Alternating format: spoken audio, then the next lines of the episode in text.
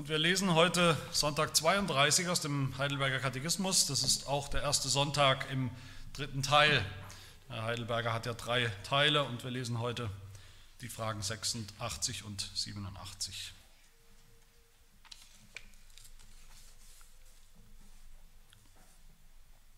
Frage 86. Da wir nun aus unserem Elend ganz ohne unser Verdienst, aus Gnade durch Christus erlöst sind, warum sollen wir gute Werke tun? Die Antwort, wir sollen gute Werke tun, weil Christus, nachdem er uns mit seinem Blut erkauft hat, uns auch durch seinen Heiligen Geist erneuert zu seinem Ebenbild, damit wir mit unserem ganzen Leben uns dankbar gegen Gott für seine Wohltat erweisen und er durch uns gepriesen wird. Danach auch, dass wir bei uns selbst unseres Glaubens aus seinen Früchten gewiss werden und mit einem Leben, das Gott gefällt, unseren Nächsten auch für Christus gewinnen. Frage 87. Können denn auch die selig werden, die sich von ihrem undankbaren, unbußfertigen Leben nicht zu Gott bekehren?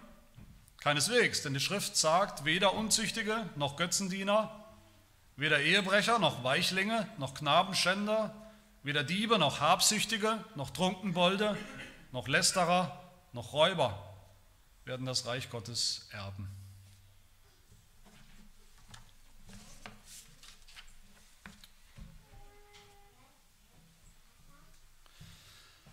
Ich freue mich schon seit Wochen und Monaten, bis dass wir endlich zu diesem dritten Teil im Heidelberger kommen, meinem Lieblingsteil, wenn es das gibt im Katechismus. Da steckt so viel Gutes drin, so viel Evangelium, Leider auch, muss man sagen, vieles, was Christen heutzutage vergessen haben. Vieles, was Reformierte, was wir Reformierte wissen dürfen, weil wir es auch in unserem Bekenntnis haben, diese wichtige Betonung, vieles, was wir auch weitergeben dürfen, anderen, anderen Christen.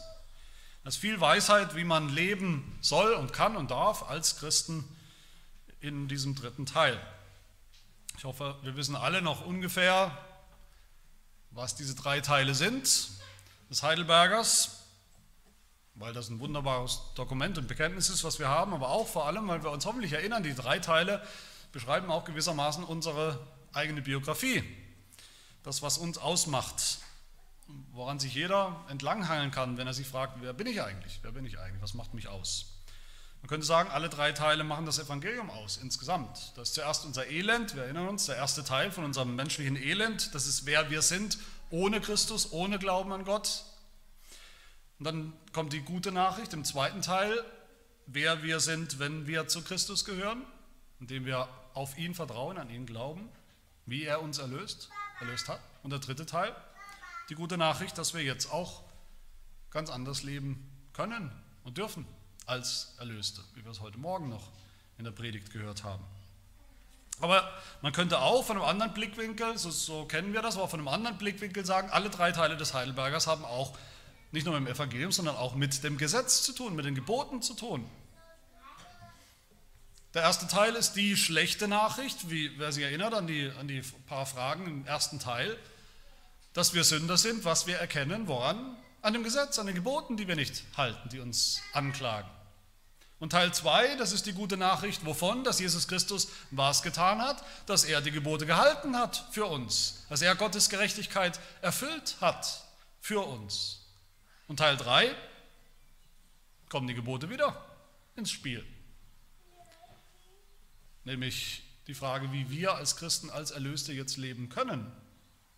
Nämlich nach den zehn Geboten. Wir haben ja heute Morgen, wie gesagt, die, die letzte Predigt gehabt über die zehn Gebote, jetzt in diesem Kontext. Deshalb werden wir auch die Fragen, die jetzt im Heidelberger kommen, in, in, in zwei Sonntagen, die werden wir überspringen. Die einzelnen Fragen zu den zehn Geboten, das wäre jetzt nahtlos angeknüpft nochmal das, was wir in den letzten Wochen in den zehn Geboten der Exodus-Reihe gehört haben. Ähm, das wird in Zukunft immer wieder kommen, die zehn Gebote aus dem Heidelberger, keine Sorge, aber das werden wir im Moment überspringen. Aber die zehn Gebote sind im Mittelpunkt von diesem dritten Teil im Heidelberger. Die stehen im Mittelpunkt. Und das heißt, sie stehen irgendwo auch im Mittelpunkt des christlichen Lebens. Das ist der dritte Teil.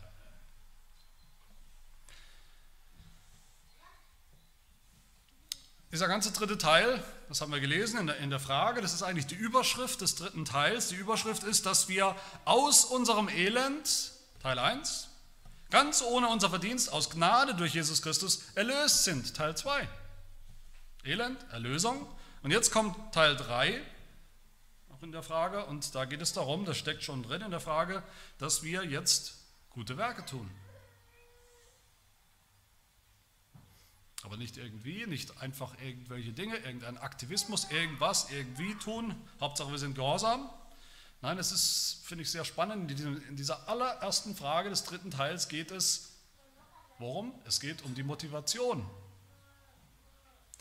Warum sollen wir gute Werke tun? Nicht, welche gute Werke sind, sollen wir tun? Gib mir eine Liste, dann mache ich es irgendwie. Sondern warum? Wenn wir als Sünder, das haben wir gehört, im Heidelberger auch, das wissen wir, als Sünder können wir sowieso nie genug tun, nie annähernd das tun, was Gott von uns noch fordert, das Gesetz irgendwie, die Gebote irgendwie annähernd vollkommen halten. Was heißt annähernd? Wenn wir dadurch in den Himmel kommen wollen, müssen wir sie vollkommen halten. Punkt. Und wenn Jesus doch schon alle Werke für uns getan hat, er hat doch das Evangelium, er hat doch die guten Werke, die Gebote für uns gehalten. Warum sollen wir dann noch was tun? Besser geht es doch nicht als die vollkommenen Werke Jesu. Was sollen wir dann noch tun? Warum?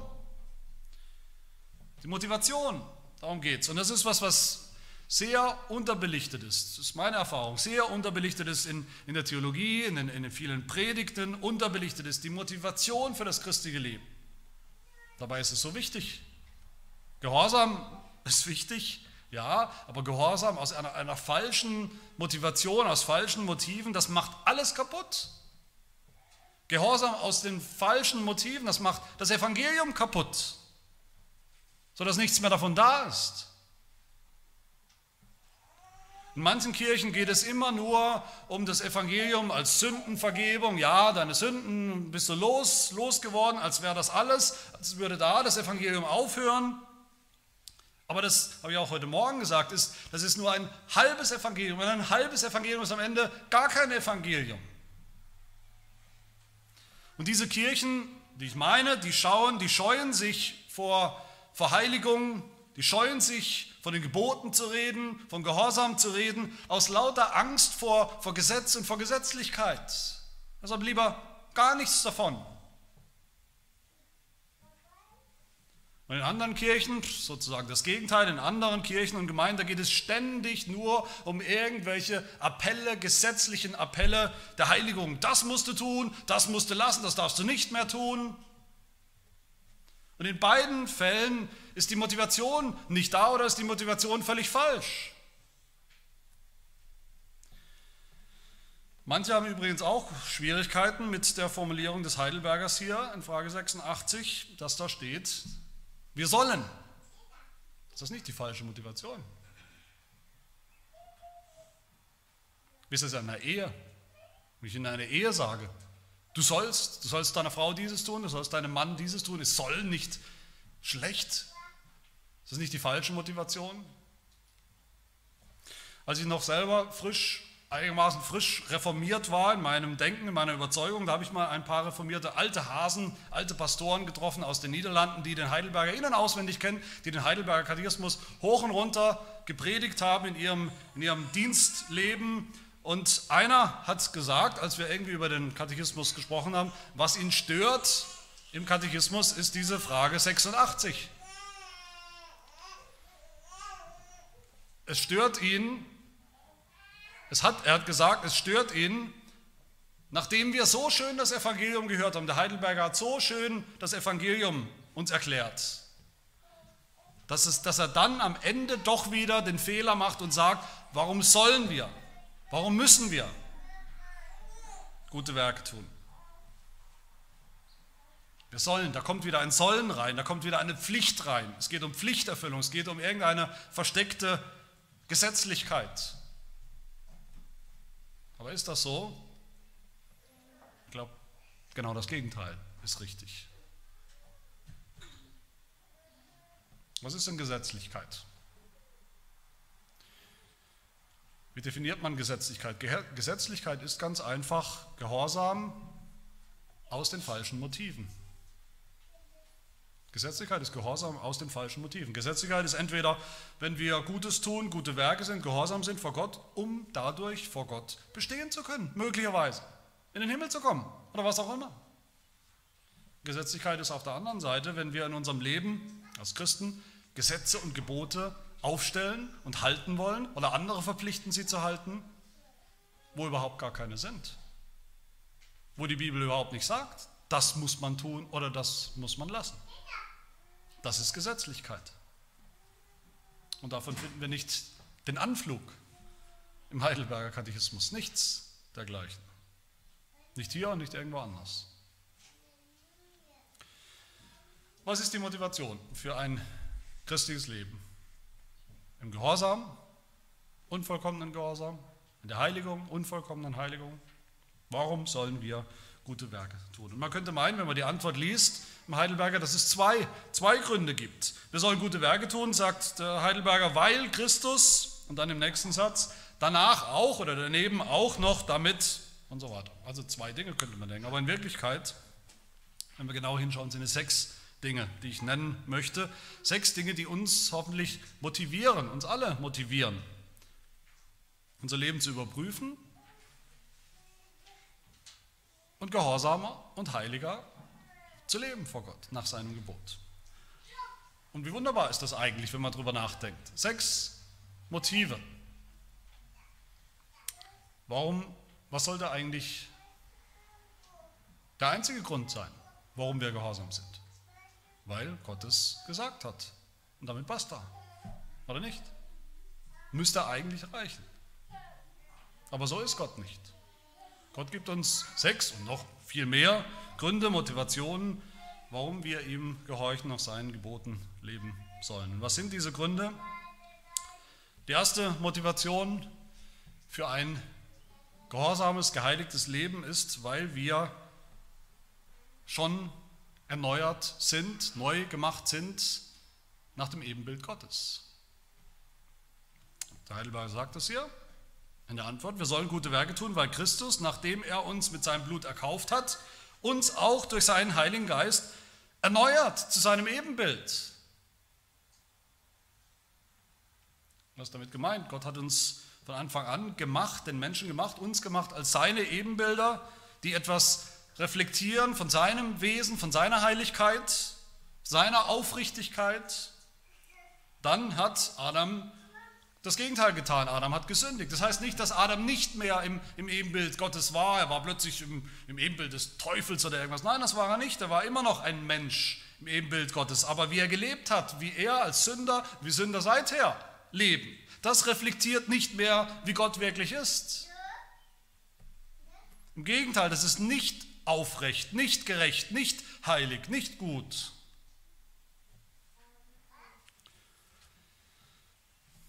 Das Evangelium ist,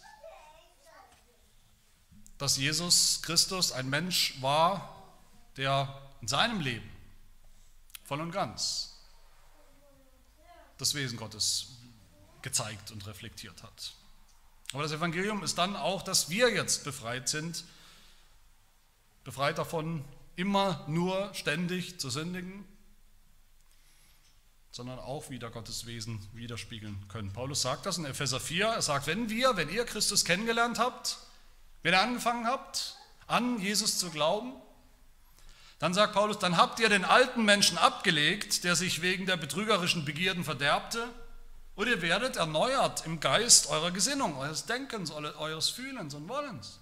Ihr habt den neuen Menschen angezogen, der jetzt wieder, könnte man sagen, der jetzt wieder Gott entspricht, Gott entsprechend gemacht ist, geschaffen ist in wahrer Gerechtigkeit und Heiligkeit. Das ist schon so, für jeden, der glaubt.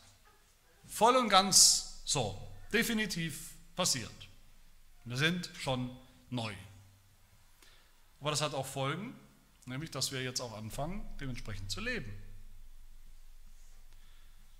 wie wir das schon in Frage 64 gehört haben aus dem Heidelberger, es ist unmöglich, dass Menschen, die Christus durch den wahren Glauben eingepflanzt sind, nicht Frucht der Dankbarkeit bringen. Es ist unmöglich.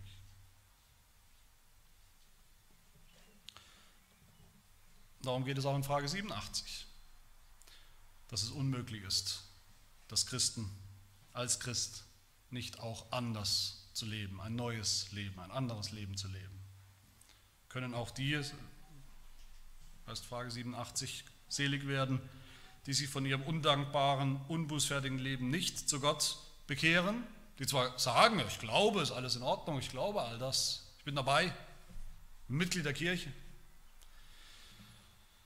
Keineswegs, völlig unmöglich, es ist unmöglich. Denn die Schrift sagt, weder Unzüchtige noch Götzendiener, weder Ehebrecher, man könnte durch die Liste gehen, im Prinzip sind das wieder unsere zehn Gebote.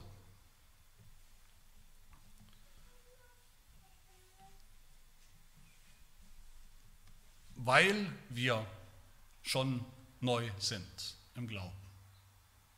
Ist das eine der wichtigsten Motivationen? Logisch, dass wir auch dementsprechend leben, dass wir den alten Menschen, das was noch übrig ist, aktiv ablegen, die alten sündhaften Verhaltensmuster, die wir kannten, lange genug eingeübt und praktiziert haben und, und den neuen Menschen auch aktiv anzuziehen,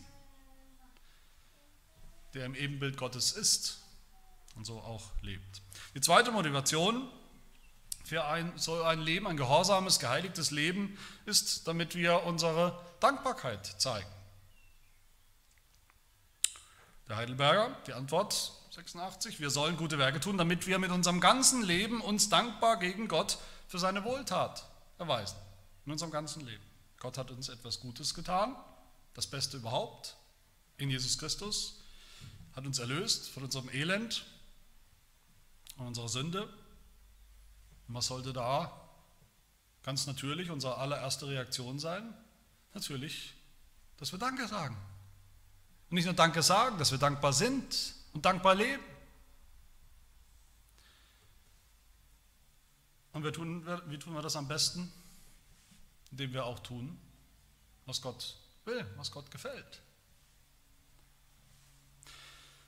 Kinder sollen ihren Eltern auch gehorchen, kleine Kinder, große, mittlere Kinder sollen ihren Eltern gehorchen. Warum sollen sie ihren Eltern gehorchen? Einfach, weil es ihre Eltern sind. Aber Kinder sollten eben auch, gerade je älter sie werden, erkennen, was ihre Eltern für sie tun, wie ihre Eltern sich opfern für sie. Und das sollte dazu führen, das sollte bei Kindern dazu führen, dass Kinder dankbar sind. Und dass sie aus Dankbarkeit auch Gutes tun. Diese Motivation für uns, für uns, unser Leben als Christen, das finden wir im Römerbrief, Römer 12, im bekannten ersten Vers, wo Paulus schreibt, ich ermahne euch nun, ihr Brüder, ihr Christen, angesichts der Barmherzigkeit Gottes, angesichts des Evangeliums, dass ihr eure Leiber darbringt als ein lebendiges, heiliges, Gott wohlgefälliges Opfer. Das sei euer vernünftiger Gottesdienst. Und wie tut man das? Wie sieht das Opfer aus, das wir bringen sollen? Wie sieht dieser tägliche Gottesdienst aus, wie wir Gott dienen sollen?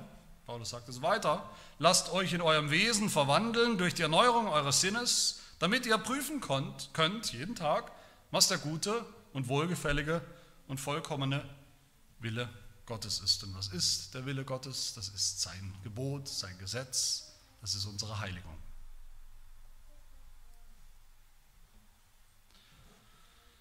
Dritte Motivation für ein gehorsames Leben, geheiligtes Leben. Heidelberger sagt, wir sollen gute Werke tun, damit Gott durch uns gepriesen wird. Wir sollen sowieso alles tun, was wir tun in unserem Leben zur Ehre Gottes, damit Gottes Name groß wird, bekannt wird, geehrt, gepriesen wird, damit die Leute groß und gut über Gott denken wenn wir uns Christen nennen, als Christen in der Welt, unseren Bekannten und Freunden bekannt sind, als einer von denen, die glauben, aber wir leben nicht. Dementsprechend, dann haben wir gehört, in den zehn Geboten ist das zumindest ein Missbrauch des Namens Gottes. Das sollte nicht so sein. Im Gegenteil, wir sollen so leben, dass unser Verhalten für Gott spricht, für den Glauben. Und wie geht das? Indem wir nach den zehn Geboten leben. In, in der Zusammenfassung, indem wir Gott lieben über alles und unseren Nächsten wie uns selbst. indem wir sogar unsere Feinde lieben. Jesus sagt in der Bergpredigt Kapitel 5, so soll euer Licht leuchten vor den Leuten, dass sie eure guten Werke sehen im Einklang mit den zehn Geboten, die Jesus ja da zitiert und auslegt, und euren Vater im Himmel preisen. Das ist die Konsequenz, das soll die Konsequenz sein und das wird die Konsequenz sein für jeden, der so lebt, der Gott liebt und ehrt durch die erste Tafel der Gebote und der seinen Nächsten liebt und ehrt durch die zweite Tafel der Gebote. Da werden die Menschen das Licht leuchten sehen und werden auch den Gott, den wir haben, den Vater im Himmel, preisen. Die vierte Motivation für so ein gehorsames, geheiligtes Leben ist, damit wir selber, da geht es um uns, damit wir selbst gewiss werden, gewiss unseres Glaubens, gewiss, dass wir auf dem richtigen Dampfer sind. Heidelberg sagt, wir sollen gute Werke tun, dass wir bei uns selbst unseres Glaubens aus seinen Früchten gewiss werden. Wie geht das? Jesus sagt in der Bergpredigt, an ihren Früchten werdet ihr sie erkennen. Wen? Sie. Meine Jünger. Alle, die zu Jesus gehören. Aber nicht nur sie, auch die Gottlosen, auch die Ungläubigen wird man an ihren Früchten erkennen. Früher oder später erkennt man an den Früchten des Lebens, an den Früchten des Lebens von jedem Menschen, ob er das eine oder das andere ist.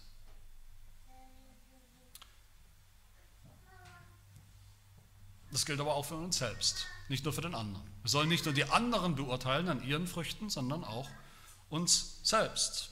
Wir alle haben manchmal Zweifel, Zweifel an uns selbst, Zweifel am Evangelium, Zweifel, ob das alles so stimmt, ob wir alles, ob wir auf die richtige Karte gesetzt haben, bildlich gesprochen. Glauben wir wirklich? Ist das echter Glaube? Glauben wir richtig? Sind wir echte Christen? Täuschen wir uns vielleicht was vor? Lügen wir uns selbst was in die Tasche? An den Früchten werden wir das erkennen. Auch für uns selbst. Jesus sagt weiter, Matthäus 7, Bergpredigt, so bringt jeder gute Baum gute Früchte. Der schlechte Baum aber bringt schlechte Früchte. Ein guter Baum kann keine schlechten Früchte bringen, ein schlechter Baum kann keine guten Früchte bringen. Ganz allgemein, logisch und verständlich, ein, ein Gesetz, was wir kennen, das aber auch gilt für uns. Und was ist die Frucht? Was ist die Frucht, nach der wir schauen sollen? Auch bei uns selbst, die Frucht, die uns helfen kann, uns gewiss machen kann, dass es gut um uns steht. Das ist ein Leben nach Gottes Vorstellung, nach Gottes Willen, nach seinen Geboten. Römer 6, Vers 22 sagt Paulus, jetzt aber, da ihr von der Sünde frei und Gott dienstbar geworden seid, im Glauben, im Evangelium, habt ihr als eure Frucht, was? Die Heiligung. Sehen wir das bei uns? Sehen wir diese Frucht bei uns? Können wir sie erkennen? Vielleicht ganz winzig klein, so wie die Äpfelchen jetzt bald irgendwann kommen oder kleine erste Früchte irgendwo kommen, die man noch kaum sehen kann, die völlig unvollkommen und löchrig ist, die Frucht des gehorsamen Lebens, aber dass wir doch immer mehr fragen nach Gottes Willen, nach Gottes Gebot. Sehen wir das, was Johannes Calvin, der, der Reformator, so schön beschreibt in einer Predigt über, ähm, über die zehn Gebote, eine der Gebotspredigten, sehen wir das bei uns, dass in uns, wie er sagt, die Liebe zur Gerechtigkeit, zu dem, was Gott will, zu der wir sonst von Natur keineswegs geneigt sind, jetzt in unser Herz eingeträufelt ist. Die Liebe zur Gerechtigkeit. Dass wir gehorchen wollen, auch wenn es nur ein, ein, kleiner, ein kleiner Anfang ist, ein kleiner Gehorsam. Wenn das so ist, meine Lieben, das will ich deutlich sagen, dann soll, dann darf uns nicht die, die Unvollkommenheit schockieren, die Unvollkommenheit von unserem Gehorsam, dass alles noch so löchrig und so, so schwach und so klein ist, das soll uns nicht schockieren und erschrecken und abstoßen, sondern dass da überhaupt so ein Wille ist, der Anfang ist des Gehorsams. Das soll uns und das darf uns gewiss machen dass unser Glaube echt ist. Und die fünfte Motivation für ein gehorsames Leben nach Gottes geboten ist, damit wir Gott gefallen. Auch das klingt sehr einfach, aber welche Rolle spielt das bei uns als Motivation?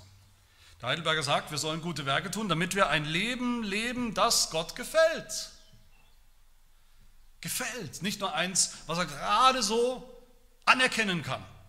Abgehakt oder Stempel drauf, gerade so bestanden. Ein Leben, was Gott gefällt. Das ist eine ganz wichtige Motivation. Ich, ich, denke, wir sind eher geneigt, wir sind es vielleicht gewohnt, alles in unserem Leben als, als, als durch die Brille der Sünde zu sehen. Das ist alles, alles, was ich mache, ist, äh, ist unvollkommen, ist von Sünde noch befleckt und durchzogen. Ich kann gar nichts tun, was Gott wirklich gefällt. Ich bin doch nur ein Sünder. Gott gefällt allein vollkommener Gehorsam. Der vollkommene Gehorsam seines Sohnes, Jesus Christus, das gefällt ihm. Aber nicht das, was ich produziere. Wir denken, Gott ist traurig über mich, wenn ich sündige, was auch richtig ist. Aber wie oft denken wir das Umgekehrte, dass Gott sich freut über mich, weil ich jetzt gerade hier gehorsam bin. Wie oft denken wir darüber?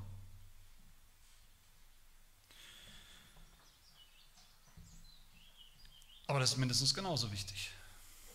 Gott ist nicht der ungerechte, harte, böse Mann aus dem Gleichnis von den Talenten, der, wie es heißt, der erntet, wo er nicht gesät hat, der sammelt, wo er nicht ausgestreut hat. Nein, was ist? Wie ist Gott? Die Bibel sagt, Gott ist der, der gerne gibt und belohnt, der sich freut, der sich freut über seine Kinder, wenn sie wenigstens anfangen zu gehorchen ihm zu gefallen?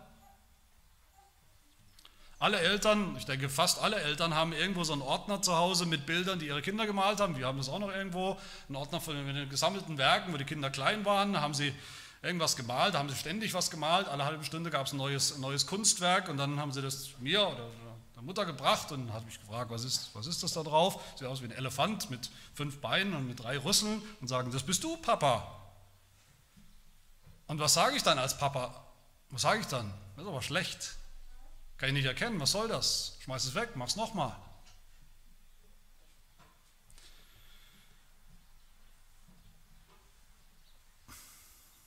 Alle Kinder freuen sich, alle Eltern freuen sich, wenn ihre Kinder was gemalt, was produziert haben, so gut sie es eben jetzt gerade können. Und wenn unsere Kinder wenigstens ab und zu tun zu Hause, was wir so gerne ihnen beibringen wollen, an Gehorsam auch, wovon sie wissen, dass es uns wichtig ist, dass es wichtig ist insgesamt, dann freuen wir uns darüber.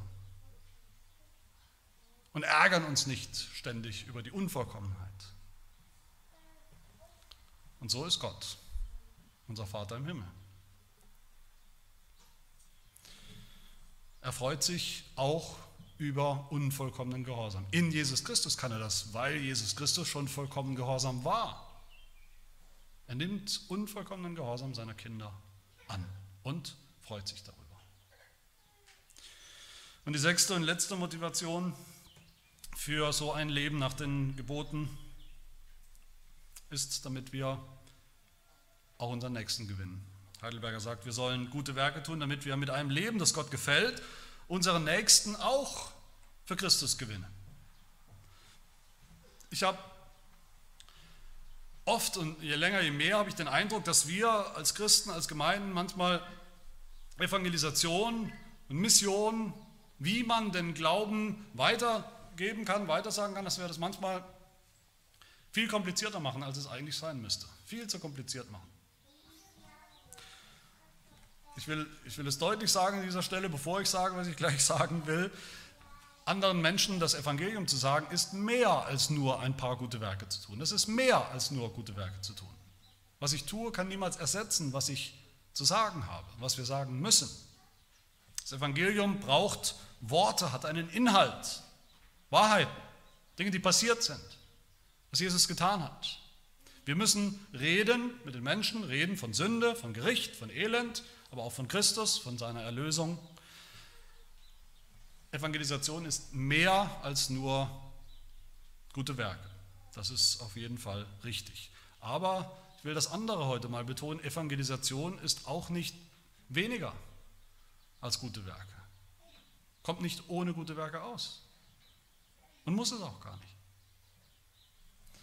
Wer mit, seinem, mit irgendeinem Freund oder Arbeitskollegen über den Glauben spricht, ständig oder immer wieder Gelegenheit hat, über den Glauben zu sprechen,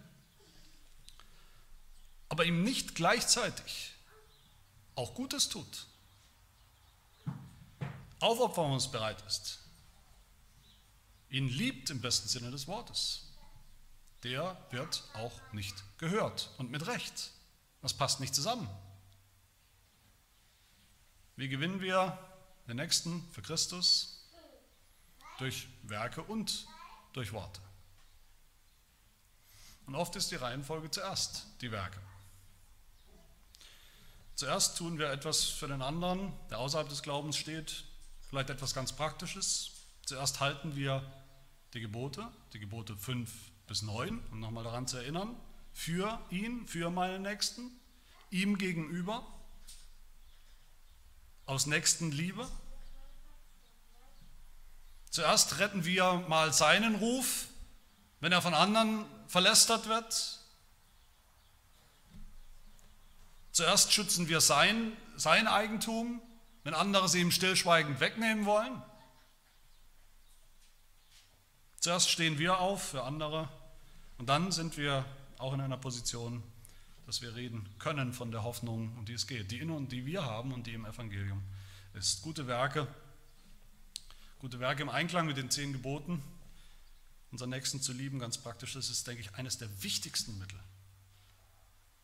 um andere für Christus zu gewinnen. Und hier, denke ich, sind wir viel, viel zu, zu langsam, viel zu passiv. Es geht um unsere Zeugniskraft in der Welt. Und ich denke, davon bin ich überzeugt, ein, ein Leben aus Dankbarkeit, ein Leben aus nicht einfach Gehorsam, sondern aus freudigem Gehorsam. Betonung auf freudig. Freudigem Gehorsam gegenüber Gott. Das ist ein starkes Zeugnis. Ich erinnere mich an ein Gespräch mit einem Freund, der ich soll mal sagen, dem, dem Glauben sehr nah war, hatte ich den Eindruck. Und der dann gesagt hat an einer Stelle, wenn ich Christ werde, sagen wir mal, wenn ich, wenn ich gläubig werde, wenn ich heute gläubig werde, wenn ich heute Christ werde, muss ich dann auch jeden Tag die Bibel lesen, muss ich dann auch jeden Tag beten, vielleicht mehrfach, muss ich dann jedes Mal mit in die Kirche gehen? Ich weiß nicht mehr, was ich damals gesagt habe, wahrscheinlich was ganz Weises. Nee, ich weiß es nicht mehr, aber ich weiß, was ich heute sagen würde. Ich würde heute sagen, Müssen ist wahrscheinlich das falsche Wort. Christen sind nicht nur gehorsam, weil sie müssen. Das wäre wie wenn ein Bräutigam kurz vor der Hochzeit mit, seiner, mit der Liebe seines Lebens, kurz vor der, vor der Trauung, fragen würde, vielleicht seine Braut, eine zukünftige Ehefrau fragen würde, Moment, bevor wir heiraten, will ich noch was fragen, müssen wir uns jetzt eigentlich auch jeden Tag treffen? Müssen wir sogar im selben Haus wohnen? Müssen wir dann auch küssen und, und Sex haben und, und eine Familie gründen? Kadavergehorsam, Gehorsam um des Gehorsams willen, das ist am Ende kein gutes Zeugnis. Aber Christen, die gerne und aus Freude und aus Dankbarkeit Gottes Gebote erfüllen, auch bei aller Unvollkommenheit, der sie sich selbst auch bewusst sind, das ist schon viel mehr anziehend und gewinnend. Und das gewinnt auch den Nächsten.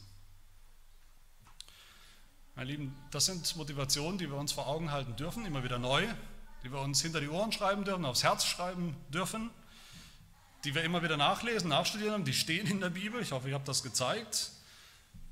Lass uns das, das gebrauchen, diese Motivation, diese Motive, damit wir aus den richtigen Motiven Gott gehorsam sind.